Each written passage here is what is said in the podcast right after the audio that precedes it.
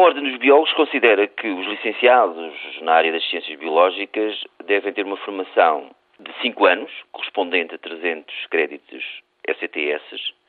e as licenciaturas correspondentes ao primeiro nível de primeiro ciclo de formação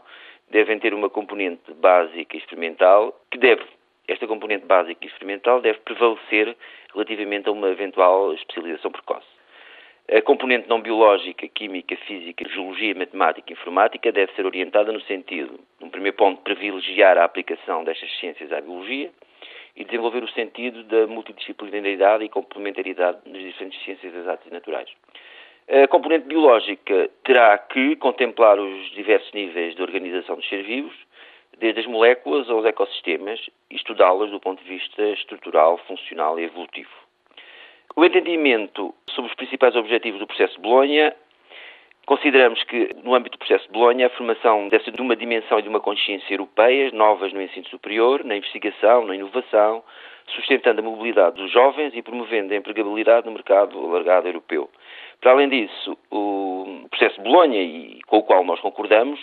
deve fomentar o acesso a estudos multidisciplinares e uma formação multicultural, conducentes a uma melhor aproximação aos interesses da sociedade e, simultaneamente, a uma escolha profissional de mais e melhor realização e satisfação pessoal dos jovens.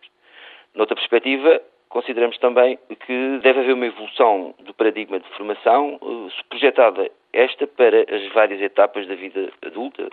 e adaptada à evolução dos conhecimentos dos interesses individuais, quer coletivos. Consideramos também que, neste momento, no âmbito do processo de Bolonha, que na área das ciências biológicas eh, devem ser constituídas a nível nacional redes, ligações e não as universidades per si estarem a elaborar projetos pensando exclusivamente nos seus interesses pessoais. Devem dar uma resposta às exigências da sociedade que pretende que a formação de biólogos, para além das componentes académicas, devem-se formar biólogos que saibam pensar, que saibam executar e que, após um primeiro ciclo de formação, possam eventualmente ser integrados imediatamente na vida ativa. A Ordem dos Biólogos considera também que é fundamental que, num segundo ciclo de formação, correspondente ao grau de mestre, essa formação, aí sim, deve corresponder a uma formação mais especializada nas várias áreas nos vários domínios da biologia e que essa formação, conjuntamente com uma formação de primeiro ciclo,